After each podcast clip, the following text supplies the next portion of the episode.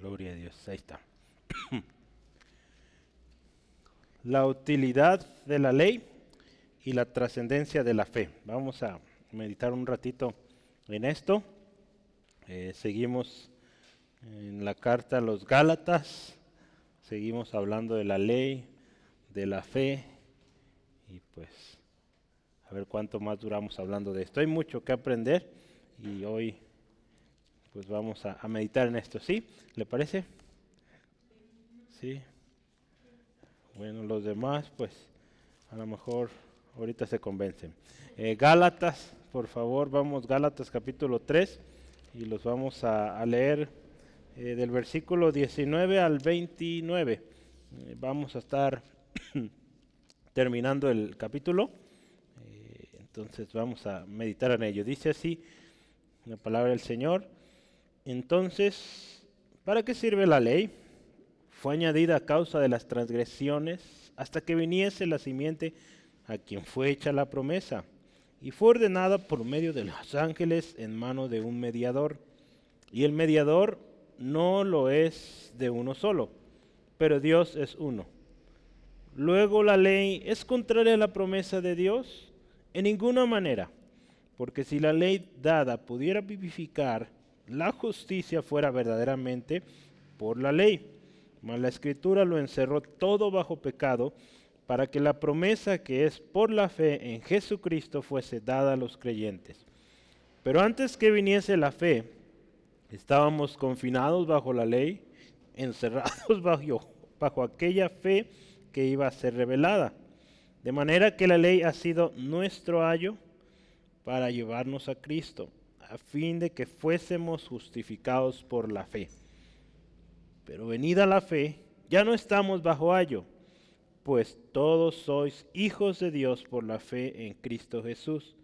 Porque todos los que habéis sido bautizados en Cristo, de Cristo estáis revestidos. Ya no hay judío ni griego, no hay esclavo ni libre, no hay varón ni mujer, porque todos vosotros sois uno en Cristo Jesús. Y si vosotros sois de Cristo, ciertamente linaje de Abraham sois y herederos según la promesa. Vamos orando y decirle al Señor que esta tarde nos enseñe algo más. Dios, gracias por tu palabra. Dios, gracias por este tiempo. Dios, gracias por mi hermano y mi hermana que está aquí presente. Los que nos escucharán después también, gracias por sus vidas. Señor, hoy pedimos de tu gracia, de tu misericordia, para que esta palabra que hoy vamos a meditar, sea, Señor, eh, edificando nuestros corazones. Tú sabes lo que cada, aquí, cada uno aquí presentes necesitamos. Señor, tú conoces, Señor, lo más profundo y pedimos que de acuerdo a ello hoy nos ministre, Señor. Gracias, Señor, porque tu palabra es, eh, es algo que debemos llevar a la práctica. Por lo tanto, pedimos, Señor, queremos ser hacedores de ella en tus manos este tiempo y que tu Espíritu Santo tome el control. En Cristo Jesús. Amén. Yo quiero empezar con un par de definiciones porque utilicé dos palabras clave aquí. Eh, utilidad es una de ellas. Estoy ahí hablando de utilidad y trascendencia, ¿verdad? Entonces, yo quisiera que empecemos viendo qué significan ambas y utilidad. De acuerdo al diccionario, hay muchas eh, definiciones, pero es provecho, es eh, conveniencia, es también interés, ¿verdad? En, en, el ámbito económico, la utilidad, pues es el interés o la ganancia que se obtiene de algo, pero también dice es el fruto que se saca de algo. ¿sí? Entonces, eh, cuando hablamos de la utilidad de la ley, estamos hablando del provecho, que trae la ley, eh, el fruto que trae la ley. Y la parte de trascendencia, trascendencia es el resultado, pero es, dice aquí, perdón, una consecuencia de índole grave o muy importante. ¿sí? Entonces, trascendencia no nos habla solamente de un resultado y ya, es algo más allá. sí, aquí uso esta palabra, una consecuencia con un grado eh, alto, podríamos decir, dice aquí índole grave o algo muy importante, ¿sí? Entonces, con base en esto, pensemos, la ley y la fe. Podríamos decir que tanto la ley como la fe tienen trascendencia e y utilidad también, ¿sí? Ambos deben tenerlo. ¿sí? Entonces, pero al ver los resultados de ambas, eh, vamos a darnos cuenta que la fe tiene mucho mayor trascendencia que la ley.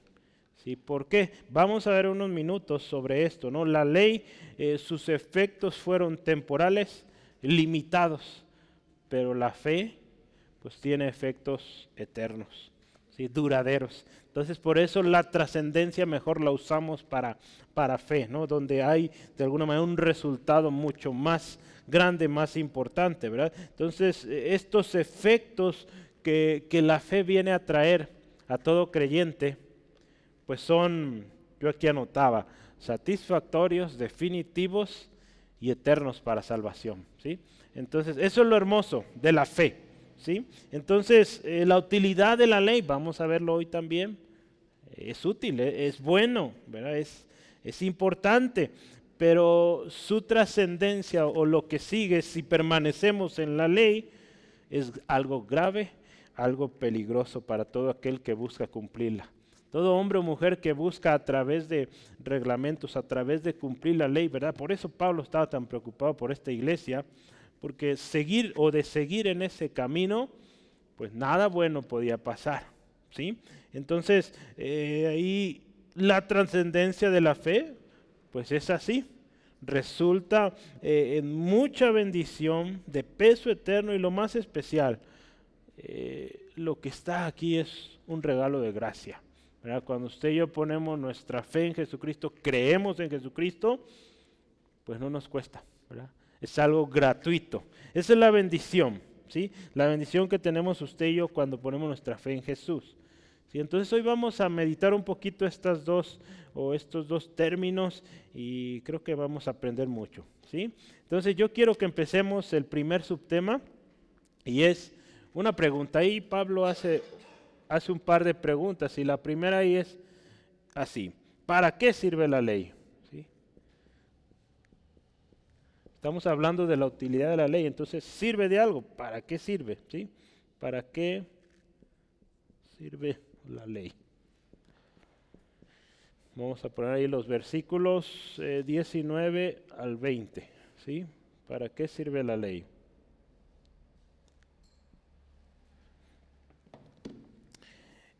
Eh, la Biblia cristiana estándar dice, el propósito divino de la ley era aclarar el pecado hasta que viniera Cristo.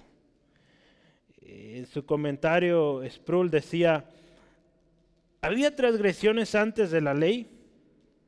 Pablo nos enseña en Romanos que la muerte reinó desde Adán hasta Moisés y la paga de quebrantar la ley es muerte. ¿sí? La paga del pecado es muerte. Romanos 6:23 antes de que Dios diera sus mandamientos en tablas de piedra, la gente moría a diario. Antes de que Dios diera sus mandamientos, la gente eh, ya estaba muriendo por el pecado. Pablo elabora el punto en Romanos de que la ley está escrita o estaba ya escrita en el corazón del ser humano. ¿sí? Por naturaleza, Dios se reveló a sí mismo y su justicia a todo ser humano, y esto ha sido evidencia a través de nuestras conciencias. Si en Romanos 2, 14 al 15 tenemos esto. Si entonces, aquí este autor decía, aún el ateo más aferrado, pues hay algo en él que le dice, Dios existe, que le dice, esto está bien, esto está mal. Hemos visto, se puede corromper la conciencia, pero hay algo ahí. Esa ley que fue escrita en nuestras conciencias desde el principio, sin haber existido los diez mandamientos. ¿sí? Entonces, eh, la respuesta de Pablo a esta pregunta, ¿para qué sirve la ley? Dice, fue añadida a causa de las transgresiones. Sí dice eso, ¿verdad? Ahí en nuestro primer texto, versículo 19. ¿Para qué sirve la ley? Dice, fue añadida a causa de las transgresiones o a causa del pecado. Y es, directo Pablo en su respuesta, a causa del pecado del hombre fue añadida la ley. Podemos ver que la ley, eh, o, o podemos ver la ley como una evidencia escrita de que el hombre es incapaz por sus propios medios, ¿verdad? Llegar a ser justificado. Si la ley vemos es imposible para el hombre cumplirla. ¿sí? La ley es para, eh, está ahí, ¿verdad? Cuando usted y yo vamos y, vemos la ley, los diez mandamientos, está ahí para decirnos, por las obras de la ley nadie podrá ser justificado. ¿Sí? Gálatas 2.16, ¿verdad? lo vimos hace algunas semanas. Y su utilidad es a causa de las transgresiones, a causa del pecado y con el propósito de hacernos ver que necesitamos un Salvador. vamos a estar viendo esto mucho. ¿Sí? Entonces, eh, no es algo que Dios inventó por inventar, ¿no?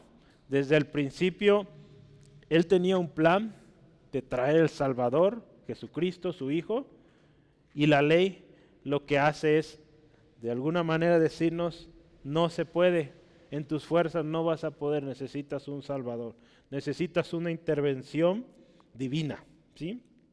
En Romanos 3:16, eh, si vamos, eh, por favor, vamos a rápidamente, Romanos 3:16, eh, hay un texto, este sí quisiera que lo veamos, Romanos 3:16, dice así, es un conocido, mm, Romanos 3:16 no es. Mm.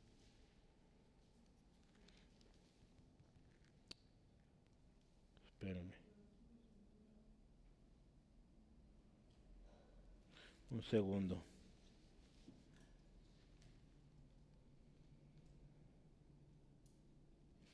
Eh, si es 3, 320. Eh, ¿Por qué puse 16? No, está, muy raro ahí. ¿Alguien lo puede leer fuerte, fuerte, ese texto, por favor? 320.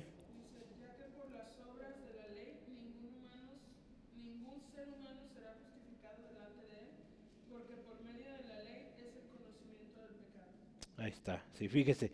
Pablo ahí en este texto enfatiza eh, la incapacidad del hombre de ser justificado por las obras de la ley.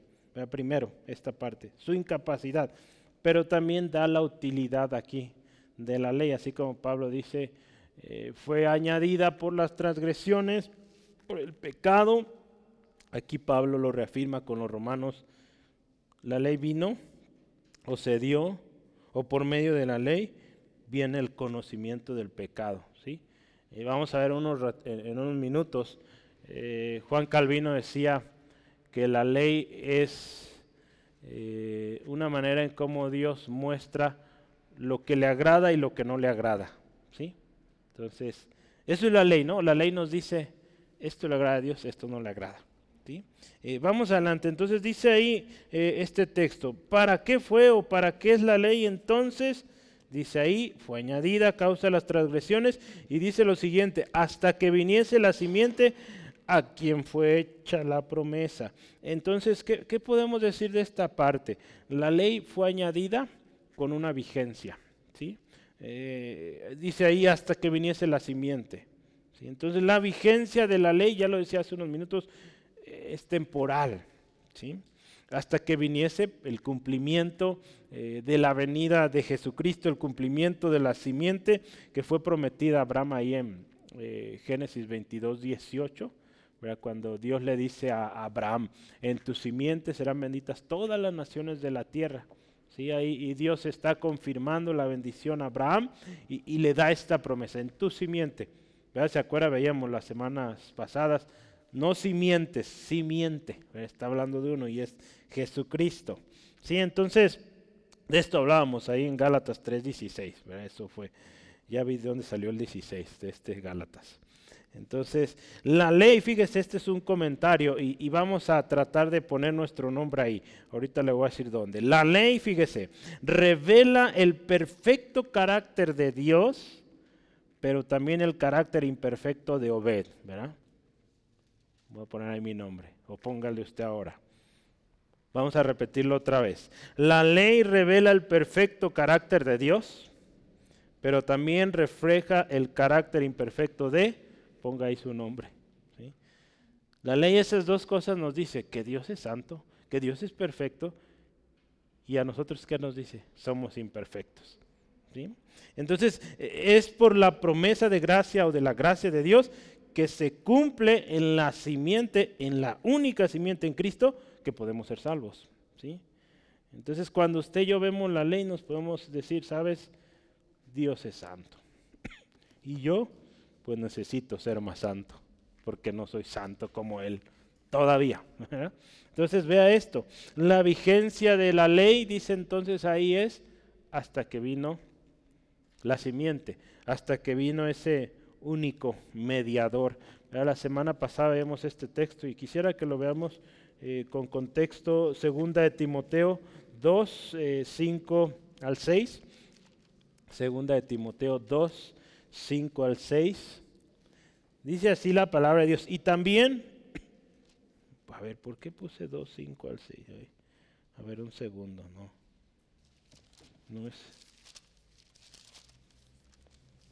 Fíjense que a veces mis manos escriben otros números.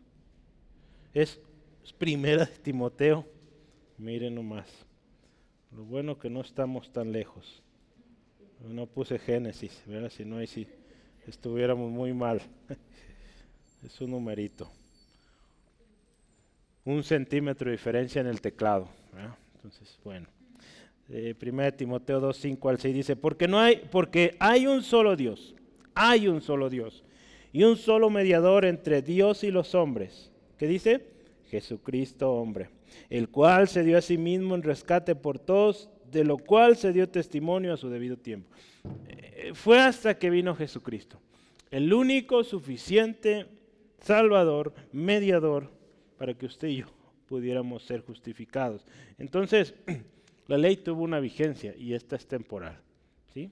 Entonces, con Cristo Jesús eh, se satisfizo o se, eh, la, ley fue satisfecha. Lo veíamos eh, la semana pasada con nuestro hermano Steve, hablamos, ¿se acuerda usted? La importancia del pacto, las promesas hechas a Abraham y por qué es mayor la promesa que la ley. Ya hablábamos de que en Jesús se cumplió la ley. ¿sí? Entonces, eso es, Cristo vino, el mediador, y que por medio de él, pues, la ley se cumple y pues la vigencia de la ley termina. ¿sí? Y dice ahí lo siguiente, si continuamos en el texto, Gálatas 3, 19. La tercera parte dice, y fue ordenada por medio de ángeles en manos de un mediador. Está hablando de la ley, ¿verdad? Estamos hablando ahorita, acuérdese, ¿para qué sirve la ley? Dice, fue ordenada o dice, fue ordenada por medio de ángeles en manos de un mediador. ¿Qué es esto? si continuamos al 20, dice, y el mediador no lo es uno solo, pero Dios es uno. A ver, ¿cómo ve? A ver, léalo otra vez. La última parte del 19 y el versículo 20. Esas dos partes deben ir juntas.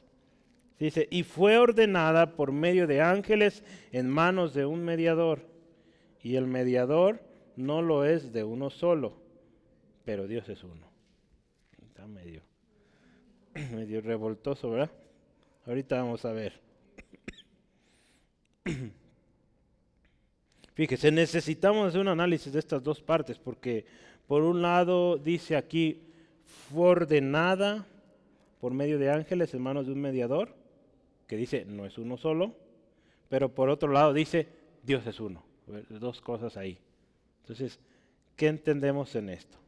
Mire, vamos primero con, esto. Para entender estas dos frases, eh, voy a tratar de ayudarle y, vamos primero con esto. La ley, o perdón, la necesidad, eh, perdón, la ley necesita un intermediario. La ley necesita un intermediario. ¿Por qué? Ahí le va. Cuando Dios dio la ley al pueblo de Israel, se necesitaba un intermediario. ¿Sí? Porque la ley fue dada como un contrato de dos partes. Vea esto, un contrato de dos partes. ¿Cómo es esto? Dios en ese contrato era el que daba la ley y el hombre, por el otro lado, era el que tenía que obedecer la ley. Entonces era, una, eh, era una, un acuerdo, un contrato de dos partes. ¿sí? Eh, entonces, sí, vamos bien. Entonces la ley necesitaba de un intermediario. ¿Por qué? Vamos adelante. En el Antiguo Testamento vemos estas figuras de intermediario. Por ejemplo, Moisés. ¿sí? Dios le daba la ley a Moisés y Moisés se la daba al pueblo. ¿sí? Entonces había una persona que iba, consultaba a Dios y entregaba la ley al pueblo. Cuando hablamos de los sacrificios que el pueblo hacía por el pecado, el pueblo traía el cordero, sacrificio correspondiente y era el sacerdote quien lo sacrificaba eh, delante de Dios. Entonces, otra figura ahí de, intermediario. Cuando hablamos de, eh, del mensaje que Dios daba, la palabra que Él daba a través de los profetas, pues estaban los profetas también. Entonces, e, en otras palabras, la condición del hombre le hacía imposible acercarse directamente a Dios para ser justificado. Es por eso otra vez Solo hasta que vino Jesús, el hombre tenía acceso directo a la presencia de Dios. Cuando vemos este, este lugar santísimo, este velo que es roto cuando Jesús eh, está ahí en la cruz, nos indica que ahora tenemos libre acceso a su presencia. Antes no se podía, pero con Cristo, cuando la simiente llegó, se puede. ¿sí? Y tenemos esa libertad. Entonces, eh, hermanos, este modelo de la ley no era suficiente. Entonces, si usted y yo nos ponemos a analizar, Dios desde el principio tenía un plan. Y cuando puso la ley, simplemente lo que estaba haciendo es hacerle ver al hombre que ese sistema, ¿verdad? que si usted y yo lo analizamos, nos vamos a los detalles, cómo se fue eh, complicando cada vez más, ¿verdad? Con, con ritos, con más eh, reglamentos entre los sacerdotes, los levitas o estos escribas fariseos y todas estas órdenes de, sacerdotes y de expertos en la ley, cada vez se fue complicando más la cosa. Y cada vez era más imposible al hombre eh, ser justificado a través de esos eh, reglamentos. ¿sí? Entonces ese modelo, ese sistema no era suficiente, era, era incansable no se podía alcanzar la, justificación para el hombre. Pero gloria a Dios, gloria al Señor, este estaba apuntando a aquel que sería el único mediador que nos reconcilia con nuestro Padre, Jesús. ¿Sí? Entonces, este sistema, por más elaborado que parecía y que se complicaba cada vez más, lo único que decía era, no se va a poder. Necesitamos la intervención de Dios con un agente divino, un mediador único que pues haga esto fácil. Entonces, gloria a Dios, nuestro Señor Jesucristo es ese mediador. entonces, primero esta parte, cuando vemos este texto que se requería un mediador, pues habla de esto, ¿no? Eh, para que el hombre pudiera acercarse bajo el sistema de la ley, un mediador, dado que es un contrato entre dos partes, eh, Dios la parte que eh, pone la ley, el hombre tiene que cumplirla. Entonces la segunda parte cuando dice Dios es uno. Sí, ¿verdad? Lo último que dice ahí el, el 20 dice, pero Dios es uno. El pacto que Dios hizo con Abraham es un contrato, ¿verdad? Eh, en muchos estudios lo ponen así como un contrato de una parte. ¿Por qué? Porque Dios es el que pone todo. Abraham simplemente cree. ¿Sí? Y ese es el contrato de la fe. ¿sí? Y ese vino antes de la fe. También, ya lo hemos estado estudiando. Entonces ahí en este contrato de una parte, Dios es el que da, ¿sí? el que promete dar, y Abraham solamente cree. Por esto este texto. Abraham creyó y le fue contado por justicia. Lógicamente nuestra fe nos hace obedecer. ¿sí? Eh, la fe en Abraham lo llevó a dar pasos pues, de fe y de obediencia, pero en esencia Dios es el único agente que le corresponde dar la parte mayoritaria. ¿sí? Eh, cuando usted y yo vemos en Génesis 15, Génesis 15, cuando Dios, eh, si quiere, vamos para que veamos ahí un texto ahorita, Génesis 15. eh, en los versículos, pues, ¿qué es? 9 al 12, cuando Abraham parte estos animalitos, yo quisiera que vea usted qué le pasa a Abraham. A ver quién lo descubre primero. Dios da la promesa de un hijo a Abraham en, Génesis 15.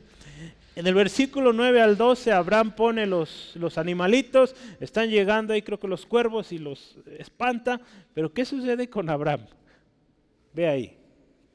¿Qué sucede con Abraham? El 9 al 12 algo pasa, casi hasta el final dice ahí. Le dio sueño, se durmió. ¿Sí? Versículo 12, mire, más a la caída del sol sobrecogió el sueño Abraham y aquí el temor de una grande oscuridad cayó sobre él. Eh, si usted se fija, Abraham ahí se, se está quedando dormido. Esto nos ayuda también a entender que Dios era quien estaba dando la parte activa del contrato. Vemos el pacto aquí que estamos analizando. Dios es uno, Dios es el que hace la obra, no es el hombre. ¿sí? Y, hay un texto que yo quiero que vea, el versículo 18, ahí en Génesis 15. En aquel día Dios o hizo Jehová un pacto con Abraham diciendo, vea esto, a tu descendencia daré esta tierra, desde el río de Egipto hasta el río grande, el río de Éufrates. La tierra, y ahí empiezan los detalles, de, los ceneos, de los ceneseos, los cadmoneos, los eteos, los fereceos, los refaitas, los amorreos, los cananeos, los jerjeseos y los jebuseos. Dios es quien está ahí siendo la parte activa en este contrato. ¿sí? Abraham simplemente creyó. Entonces aquí es donde vemos esa naturaleza de Dios como uno, en este texto. Este es el mensaje del Nuevo Testamento, hermanos. no solo en Romanos y Gálatas, sino también por toda la Biblia. Dios es único. Dios es el único que nos justifica por medio de la fe en Jesucristo. El hombre solo pone su fe en Jesucristo y Dios hace la parte activa de la justificación. Si hablamos de la justificación, pues es Dios quien hace esa parte, no nos corresponde. Si en el curso de discipulado lo estamos viendo, en la salvación el hombre hace una parte. El hombre se arrepiente, tiene fe, cree y obedece. ¿Y Dios qué hace? Justificación, regeneración y santificación. Entonces, vea, ahí está la parte de Dios. Y se acordaron muy bien. Entonces, vea, Dios hace la parte activa. Entonces, ahí es donde Dios es uno. Solo Dios puede hacer eso. Entonces, ¿vamos bien? ¿Sí? Entonces, ¿para qué sirve la ley? Pues vino para mostrar el pecado, por el mismo pecado, para hacernos evidente que necesitábamos de un Salvador y que esa salvación esa justificación del hombre delante de Dios era y sería solo posible con la actividad única de Dios, ¿sí? a través de su mediador, Jesucristo su Hijo. Ahora vamos al siguiente tema, número 2. Es otra pregunta, y en el versículo 21 dice, la ley es contraria a las promesas de Dios.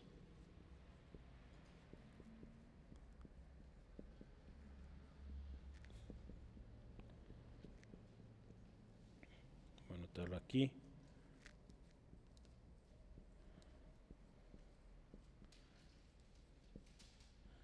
La respuesta es obvia. Pues no, Dice ahí, en ninguna manera. Una pregunta que hemos aprendido, ¿cómo se llaman estas? Preguntas retóricas, ¿verdad? donde la respuesta es, es obvia. ¿sí? Eh, simplemente nos ayudan a confirmar un, un concepto, eh, a reafirmar. ¿sí? Eh, voy a volver a leer el texto, pero ahora lo voy a leer en nueva versión internacional.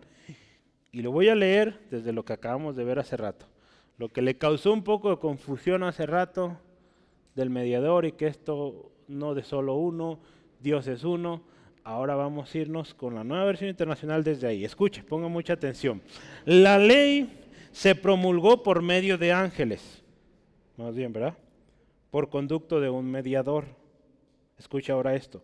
Ahora bien, no hace falta mediador si hay una sola parte. Y sin embargo Dios es uno solo. Ve aquí, esta versión nos ayuda un montón. Si el pacto es de una sola parte, Dios hacia el hombre, no hay necesidad de un mediador. Dios directo. Si esto es así, ahora unimos versículo 21, dice, si esto es así, ¿estará la ley en contra de las promesas de Dios? De ninguna manera. ¿sí? Ahí lo pone con símbolos de admiración. ¿sí? Entonces, otra vez, la ley no invalida la promesa o las promesas de Dios. ¿sí? Entonces, la ley no es contraria a las promesas de Dios, de ninguna manera. ¿sí? Al contrario, ¿sabe que La ley, eh, yo aquí anoto, hace más valioso y confirma aún más las promesas de Dios. ¿Por qué? Porque acuérdese que la ley nos hace ver quiénes somos nosotros y quién es Dios. Nosotros somos pecadores, Dios es santo. Por lo tanto, no podemos llegar a la santidad de Dios por, el, por medio de seguir la ley, es imposible. Solo Dios provee el medio para que usted y yo lleguemos a Él. Jesucristo es el medio, el mediador entre Dios y los hombres. ¿sí? Entonces vea esto, no es contraria a las promesas de Dios, al contrario, las, las reafirma. ¿sí? Porque le hizo a ver al hombre, ¿sabes? Con esto no puedes, por tus propios esfuerzos. Con esto Dios hace ver al hombre que por más que se esfuerce no podrá justificarse delante de Él, necesita de Jesucristo. ¿sí? Entonces yo quisiera que veamos ahora sí un par de eh, pensamientos o ideas eh, que tuvieron estos dos hombres que mencioné hace rato, Martín Lutero y Juan Calvino. Eh, ellos dos tuvieron su, su, entendimiento o su tesis, podríamos decir, o su conclusión sobre la ley. ¿Para qué es la ley? Eh, Martín Lutero decía esto, él usó un término, voy a tratar de anotarlo, este creo que es latín, es usus elenticus.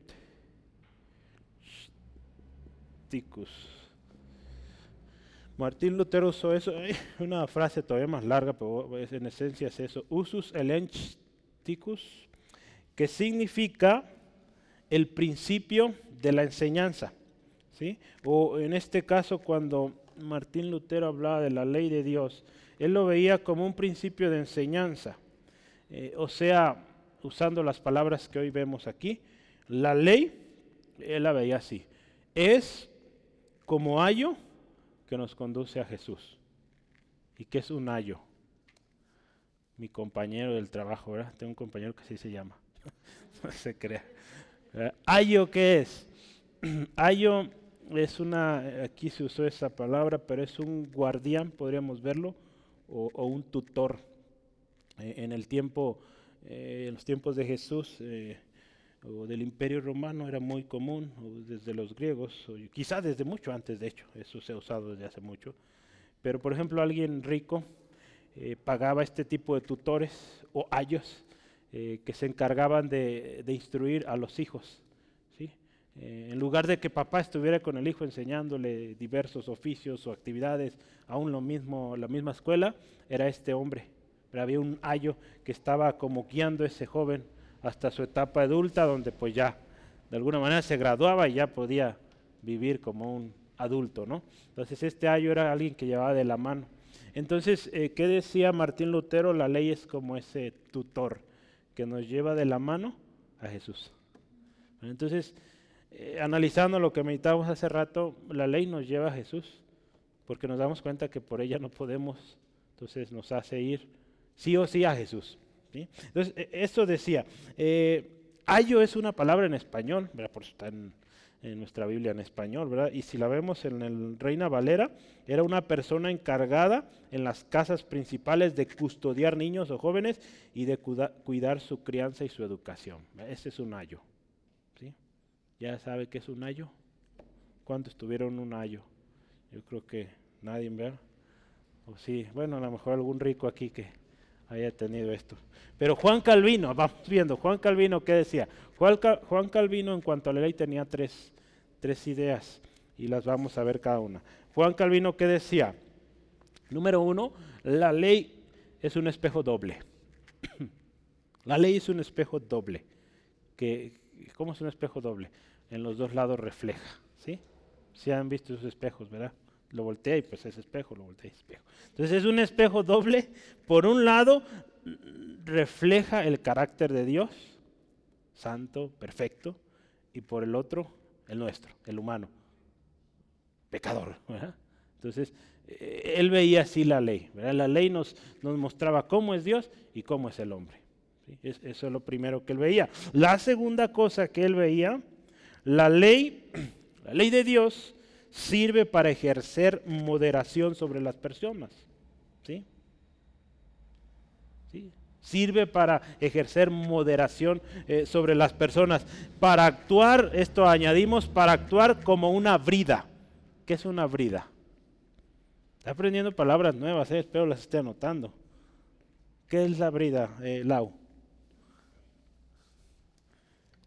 ¿Richie tiene caballos? ¿No?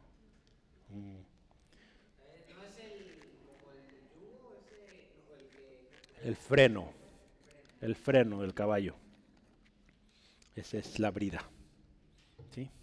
¿Para qué sirve entonces eh, la ley aquí? Para detenerlos, que no se, en el lenguaje coloquial no se desboquen. Entonces, vea, este Juan Calvino lo veía también como eso, ¿no? Como una brida para que, tranquilo, ¿a dónde? ¿Sí? ¿Cómo ve? ¿Vamos bien? y lo último que Juan Calvino decía, ya lo dije hace rato, la ley revela lo que a Dios le agrada. ¿Sí? Eh, según los estudios, alrededor de este último postulado hay una tremenda contribución que hizo Juan Calvino al cristianismo. Por tiempo no podemos ir a eso, pero a lo mejor un día podremos leer más sobre esto. Pero vea estas tres cosas. La ley sirve como un espejo doble, carácter de Dios, el carácter del hombre. Eh, la ley sirve o ejerce moderación eh, en las personas. Eh, y último tres, la ley revela lo que a Dios le agrada. Si en resumen entonces, mire, la ley nos enseña que Dios, o cómo es Dios, cómo es Dios, santo, perfecto, ¿sí? sublime, soberano. ¿Cómo somos nosotros? Imperfectos, pecadores, injustos. Entonces nos enseña la ley cómo agradar a Dios. Y lo más importante, la ley nos lleva a Jesús. Si en, esta, en esto estaban de acuerdo Juan Calvino y, Martín Lutero. ¿sí?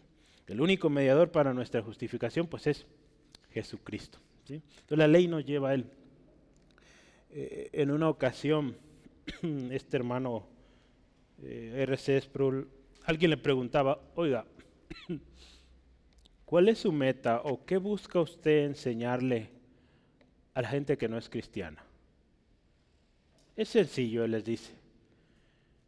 Si tú vas y le dices a las personas, Dios existe, la mayoría le va a decir, sí, Dios existe. Y, vemos, ¿verdad? Cuando ven algo sobrenatural, algo así, que Dios los libra de tremenda eh, situación, o ven un milagro así que ellos no esperaban, Dios existe. Es muchas veces la primera reacción, Dios existe. Si usted le dice, Dios existe, sí, Dios existe. Pero este hermano le dice, yo a un inconverso busco enseñarle quién es Dios. ¿Quién es Dios?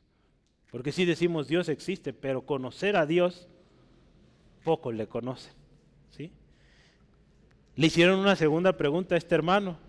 Oye, ¿y qué le enseñas a la iglesia o a los cristianos? Si, al inconverso, al que, no es cristiano, le enseñas quién es Dios, ¿qué le enseñas a los cristianos? Pues muy sencillo, también lo mismo, quién es Dios. Porque tristemente mucho cristiano que está en la iglesia no sabe quién es Dios y por eso vive como vive. ¿sí? Entonces vea qué tremendo.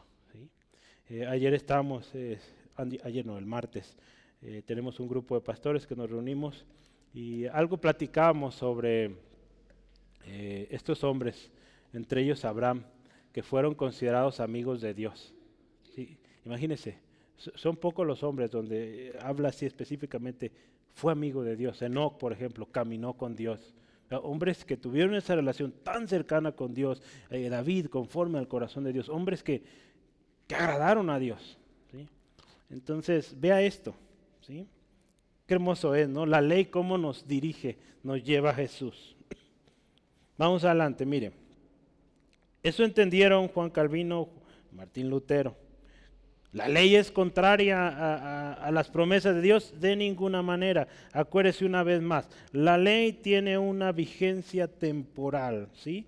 E insuficiente. Dice ahí, fíjese, versículo 21, la, la segunda parte, dice, porque si la ley dada pudiera vivificar la justicia fuera verdaderamente por la ley. No se necesitaba que viniera Jesús, ¿verdad? Si la ley pudiera dar vida. La palabra de Dios ahí en eh, Efesios 2, versículo 5, ¿qué nos dice? Estábamos muertos en delitos y pecados. ¿Sí? ¿Se acuerda de ese texto? ¿Sí? La ley era incapaz de revivirnos o darnos vida de esa muerte en que estábamos. Entonces fue la gracia del Señor Jesús, ¿verdad? o la gracia de Dios a través de Jesús que nos dio vida. ¿sí? Entonces la verdadera, auténtica, eterna solución para vivificar, para vivificar al hombre es es la fe en Jesús. ¿sí? Yo quisiera que vayamos ahí a Efesios. Efesios está adelantito de Gálatas. Efesios 2, 6 al 9. Vamos a verlo. Efesios 2, 6 al 9. Dice así la palabra de Dios. Y juntamente con Él nos resucitó. ¿Con quién? Con Jesús.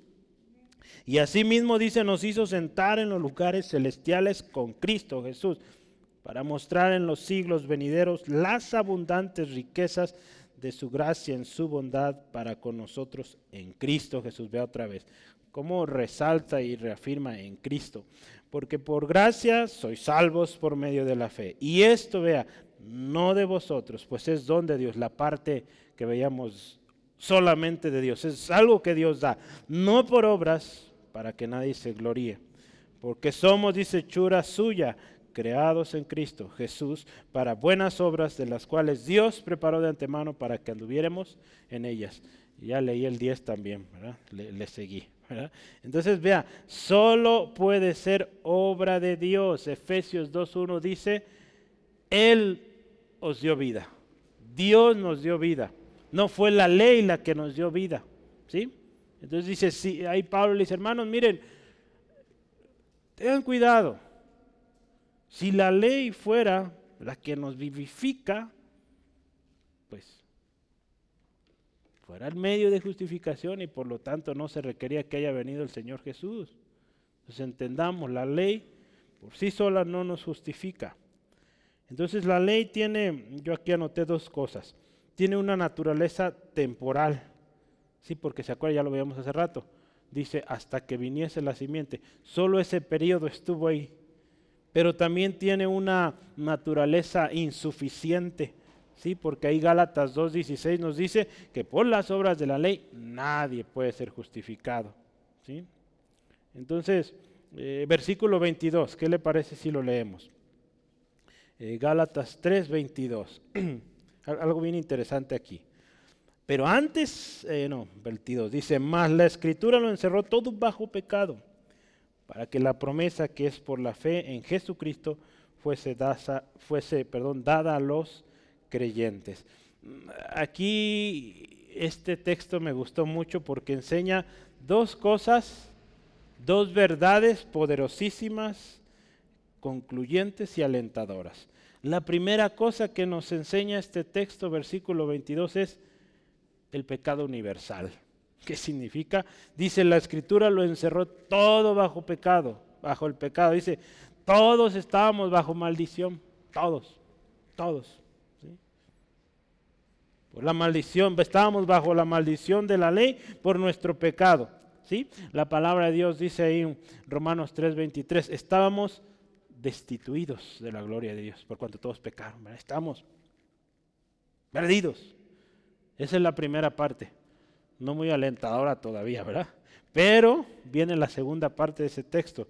la oportunidad universal. ¿verdad? Por un lado, pecado universal, todos están bajo la ley, bajo la maldición de la ley, pero por el otro lado hay una oportunidad universal que también está disponible para todos. Dice ahí, para que la promesa que es por la fe en Jesucristo fuese dada a los, fuese dada, perdón, a los creyentes. Entonces esto nos dice que hay oportunidad para todos los hombres, ¿sí? Como dice Juan 3:15 para que todo aquel que en Él cree no se pierda, mas tenga vida eterna. ¿sí? Entonces, para todo aquel que cree, ¿sí? que cree en Él, ¿quién es Él? Pues Jesús, ¿verdad? Lógicamente. Entonces, este texto habla de estas dos partes. Y si usted se fija, cuando compartimos el Evangelio, es parte de lo que mencionamos. Primero, pues nuestra condición como pecadores, el hombre que viene a Cristo tiene que reconocer esto primero su incapacidad. Debe reconocer que es pecador. Alguien que viene con una actitud orgullosa, queriendo que Dios eh, lo salve, eh, queriendo que Jesús sea su Señor, pues si viene orgulloso, pues eso no va a funcionar. Primero hay que venir delante de Él humillado, quebrantado, reconociendo que somos pecadores, y es ahí donde reconocemos que necesitamos un Salvador. ¿sí? Porque de otra manera, si venimos con otra actitud, pues venimos por una conveniencia. ¿Sí? ¿Sí vamos bien? Lo último, para terminar hoy, eh, el último subtema. el borrador? Vamos a terminar con la trascendencia de la fe. Estas dos, dos primeras preguntas hablaron mucho de la ley. Vamos a cerrar con la trascendencia de la fe.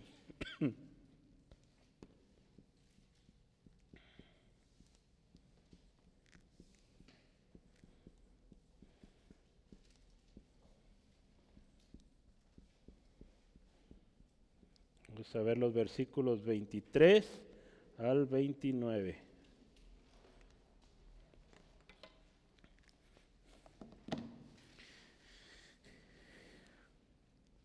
Hay una cosa que nos dice ahí. 23 eh, y 24, dice, antes que viniese la ley, hay dos cosas que, que nos hace ver ahí. Primero dice, estábamos confinados bajo la ley, antes que viniera la ley. ¿Sí? Antes que viniese la ley, no, no me corrigieron. Antes que viniese la fe. Antes que viniese la fe, estábamos confinados bajo la ley. Eh, o la nueva versión internacional dice, la ley nos tenía presos. ¿Por qué? Porque más o por más que luchábamos por salir de ahí, no podíamos, porque lo hacíamos en nuestras propias fuerzas. ¿sí? la segunda cosa que dice ahí, o, más bien dice, estábamos encerrados, dice, para aquella fe que iba a ser revelada. ¿sí? O sea, estábamos encerrados, ¿verdad? ¿Sí dice así, encerrados? Sí, 23 dice, estábamos sí, encerrados para aquella fe que iba a ser revelada. Nos era imposible verla, no había sido revelada. Entonces fue hasta que Cristo Jesús vino y dio libertad a los esclavos y vista a los ciegos. Entonces, antes bajo la ley el hombre estaba sus ojos cerrados, no podía ver, ciego, pero cuando Cristo Jesús vino, vino a dar vista a los ciegos. Lucas 4, 18 dice, el Espíritu del Señor está sobre mí. Jesús está leyendo ahí en Isaías. Por cuanto me ha ungido, escuche, para dar buenas nuevas a los pobres.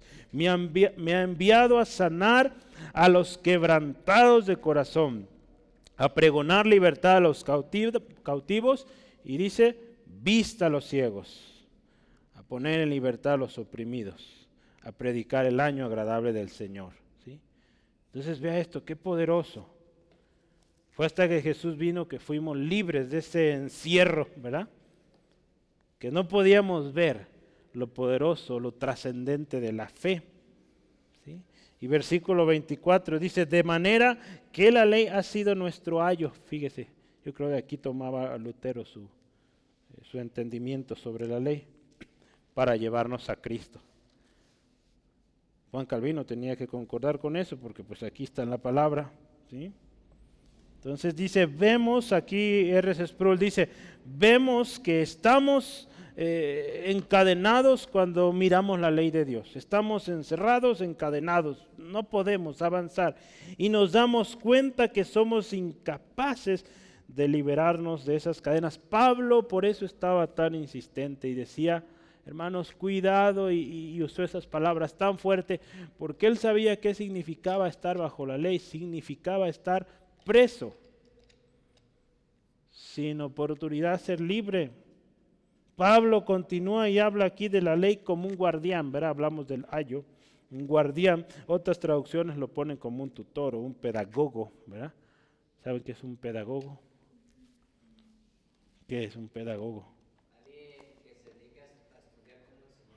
¿verdad? que estudia eh, por los, digamos, técnicas de enseñanza, ¿verdad? o alguien que enseña en términos más simples. ¿verdad? Hay una palabra griega que se usa para esto eh, en cuanto a la ley, hablando antes de que viniese la fe. ¿verdad? Porque vamos a llegar a este punto, la trascendencia de la fe, pero vamos acercando, ya vamos más cerca. Voy a anotar aquí esa palabra. Pi Ups, aquí no, esta no me salió.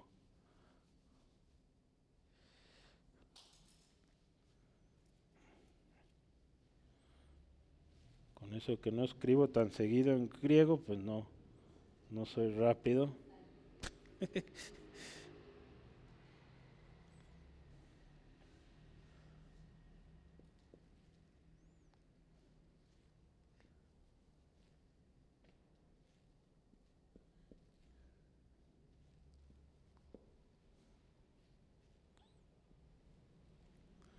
voy a poner en español o la pronunciación. Pai, paida, go, gos. Paidago, gos. Vean, el acento está en la última O.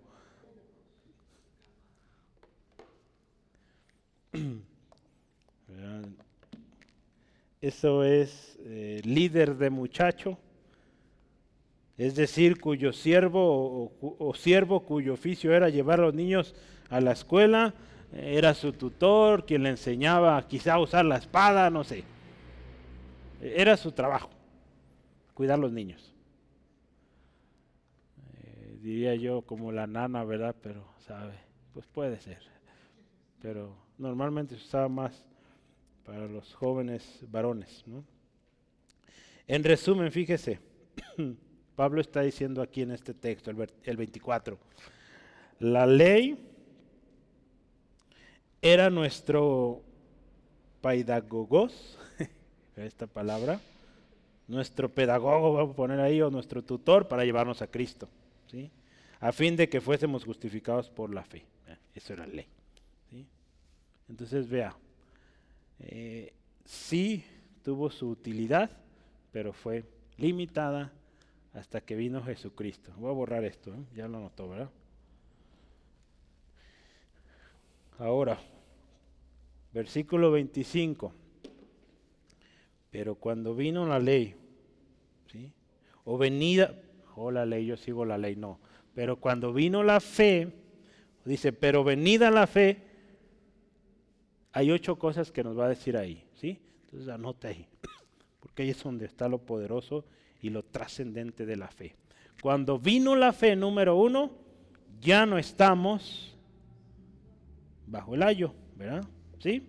Ya no estamos bajo ayo. O sea, ya no estamos bajo esta tutela, por decirlo de otra manera. ¿Sí? Ya no estamos encerrados, ya no estamos esclavos. Ahora somos libres para ver por medio de Cristo Jesús. Ahora podemos decir, ¿Se acuerdan aquel ciego que sanó Jesús? Lo cuestionan los maestros de la ley y les dice, pues yo no sé quién es, pero lo que sí sé es que yo era ciego y ahora veo. Ahí está. ¿Sí? Eso es lo que debemos nosotros decir hoy.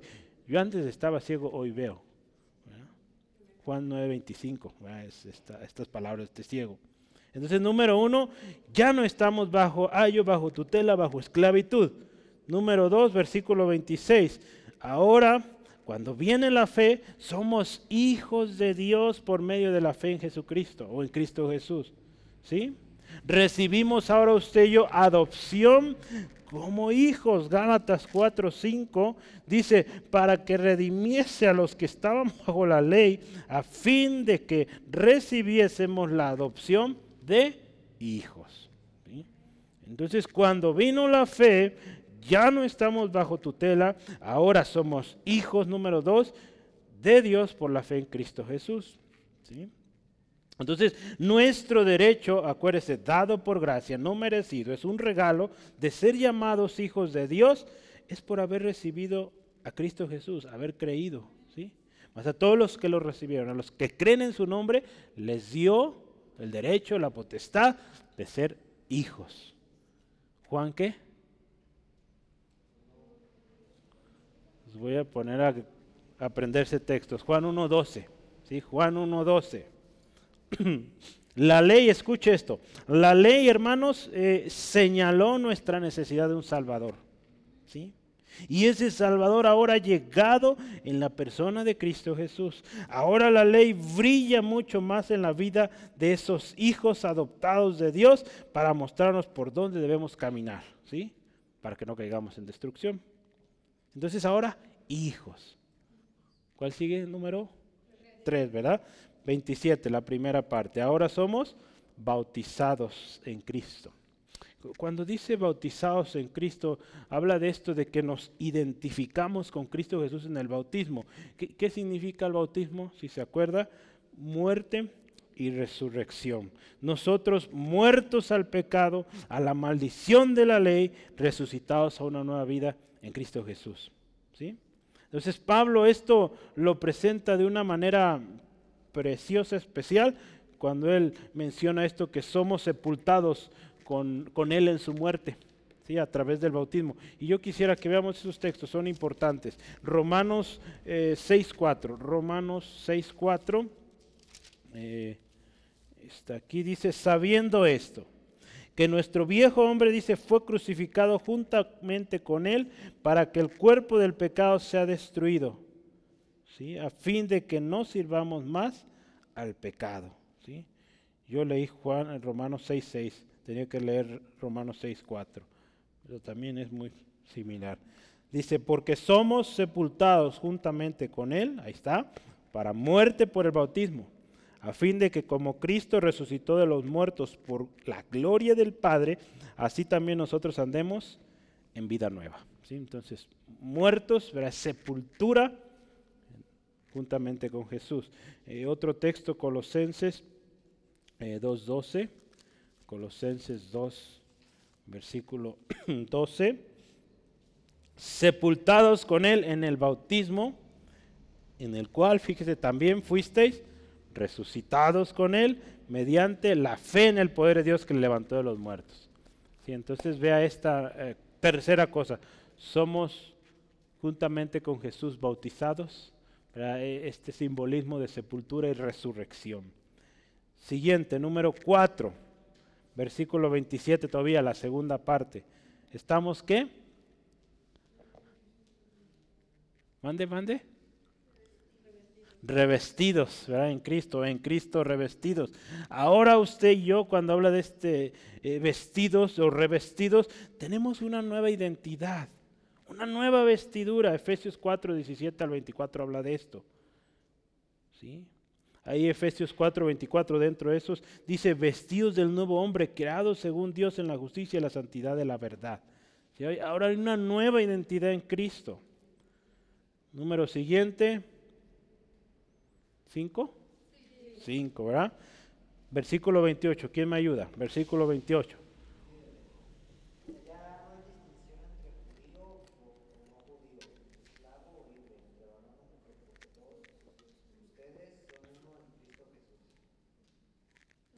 Entonces, ¿cuál es la trascendencia de la fe? Todos, ¿verdad? Ponga ahí todos para que quede bien claro. Todos somos uno en Cristo. Y añádale lo que inicia ahí Pablo. No hay distinción.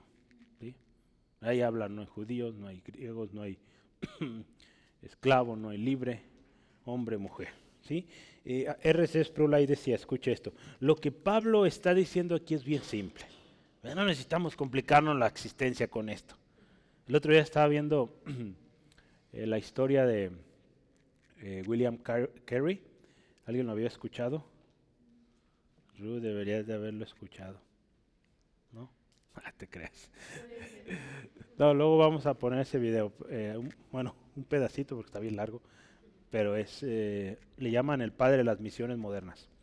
Sí, él estuvo prácticamente toda su vida en, en la India, pero es tremendo ahí el montón de castas que hay. Alguna vez pusimos también un video aquí de esto, hablamos de eso.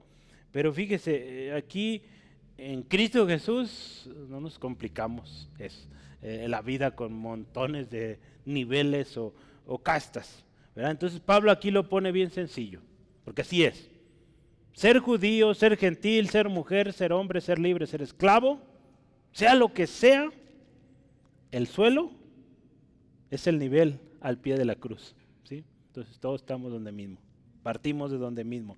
Nadie tiene ninguna ventaja en el reino de Dios por ser hombre o por ser gentil o por ser esclavo.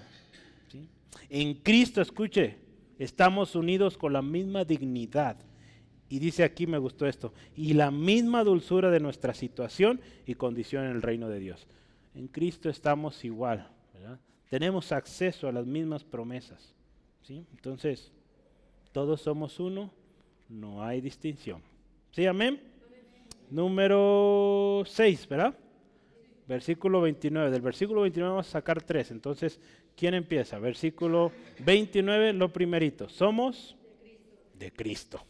Somos de Cristo. Ahora, la fe nos hace esto. Somos de Cristo. Fuimos comprados. Ahí dice la palabra en 1 Corintios 6, 20 eh, 1 Corintios 6:20 dice, a precio de sangre, fuimos comprados a, precio de sangre, ahora le pertenecemos a Cristo. Y, y, lógicamente, dado que le pertenecemos a Él, debemos darle a Él y solo a Él la gloria, la honra y el honor. ¿sí? Somos de Cristo. Número 7, ahí vamos avanzando. ¿Qué más? Somos descendientes o linaje de Abraham. Cuando usted y yo venimos por fe, creímos en Jesucristo, le pertenecemos a Jesús, significa que hemos puesto nuestra confianza en Él. O sea, tuvimos fe, por lo tanto llegamos a ser linaje de Abraham. Quien dice la palabra, creyó y le fue contado por justicia. Ahora somos parte de ese linaje. Eso está ahí en Gálatas 3.7, lo vimos ya hace algunas semanas. Sabed por tanto que los que son de la fe, estos son hijos de Abraham, ¿eh? porque son eh, receptores de todas las promesas ¿eh? que, vinieron a Abraham por, por su fe. Y lo último, ocho, somos herederos según la promesa. Entonces, ahora como hijos, pues también somos herederos. ¿sí? Romanos 8, 17. Si hijos, también herederos y coherederos con Cristo. ¿sí? Y otro texto, Gálatas 4, 7. Dice, así que ya no eres esclavo. Acuérdese, bajo la ley estábamos en esclavitud, con ayo, con guardia, con tutor, que no estaba ahí. ¡Ey! Tienes que hacerle así. Y de todos modos salíamos de eso, seguíamos esclavos. Pero ahora dice hijos. Y si hijos, también herederos de Dios por medio de Cristo. ¿sí? Entonces, herencia.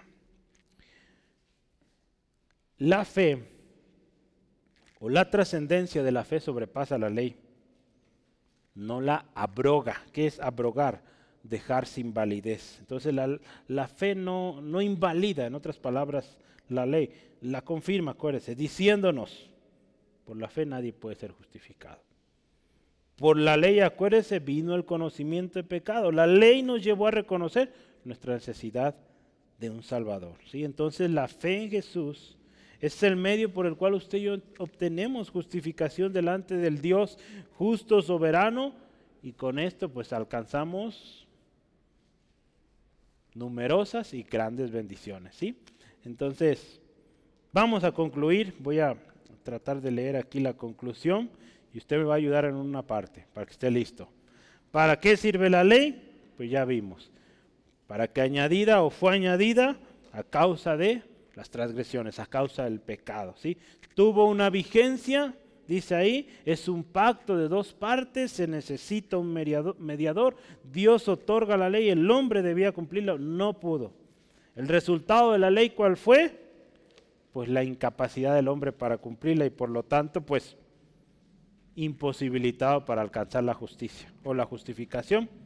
Acuérdese, la segunda pregunta que vimos, ¿la ley es contraria a las promesas de Dios? No, de ninguna manera, categóricamente no. ¿Por qué? Porque la ley nos dice quién es Dios. Nos dice cuán santo es nuestro Dios, cuán perfecto, pero también nos dice cómo somos. Y con esto nos lleva pues al Señor Jesús, a un Salvador, a la necesidad de un Salvador. En la necesidad de Salvador, eh, de un Salvador se encuentra la promesa de Dios, de ese mediador único. Recordemos, acuérdese otra vez, que la ley es temporal, es insuficiente para justificar al hombre.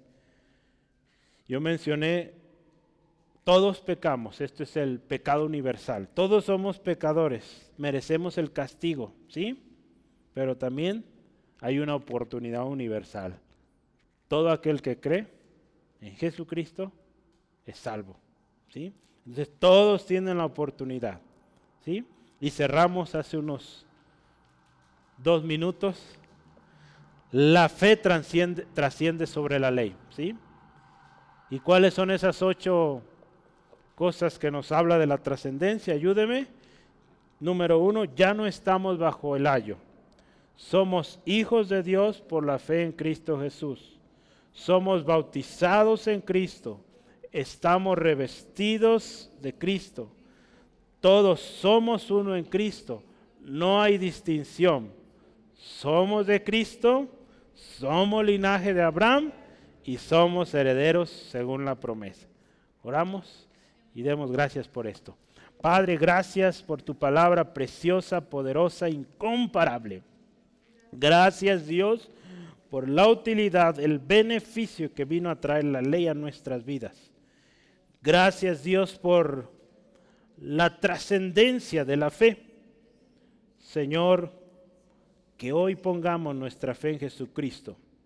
Reafirmemos, cada uno de los aquí presentes, nuestra fe en ti, Jesucristo, y no en nuestras obras, porque hemos visto que por las obras nadie podrá ser justificado.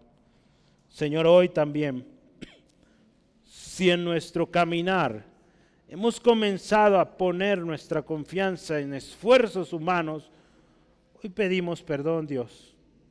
Si hemos pensado que es por nuestros méritos, porque hemos hecho una otra cosa, porque hemos sacrificado esto, aquello, hoy, Señor, pedimos perdón y recordamos que tenemos que venir a ti, Jesucristo, con fe porque tú fuiste quien pagó, no nosotros. Hoy recibimos ese regalo de gracia que nos has dado en Cristo Jesús. Señor, y también hoy, ayúdanos a ser hombres, mujeres comprometidos a predicar este Evangelio. Un Evangelio en el cual la fe es la que nos lleva a Jesucristo nuestra fe en Jesucristo nos lleva a salvación, no las obras, no seguir un sistema, no seguir una religión, una serie de, de reglamentos humanos, sino la fe en ti Jesús. Hoy oramos que aquel que se encuentra fuera, aquel que se encuentra desanimado quizá, que hoy voltea a ti Jesús y ponga su mirada en ti Jesucristo, quien salvas, el único mediador entre Dios y los hombres, y que por medio de ti, Jesús, tenemos acceso libre a ti, Señor. Hoy oramos por esta persona, estas personas que se acerquen a ti, Señor Jesucristo, crean en ti, y gracias porque son salvos en ti, Jesucristo. En el nombre de Jesús. Amén, amén. Gloria a Dios. Dios les bendiga, descanse, duerma bien y nos vemos mañana la oración, 6 de la tarde. Y el sábado, hermanas, tienen una cita a las cuatro y media. ¿sí? Entonces aquí las vemos.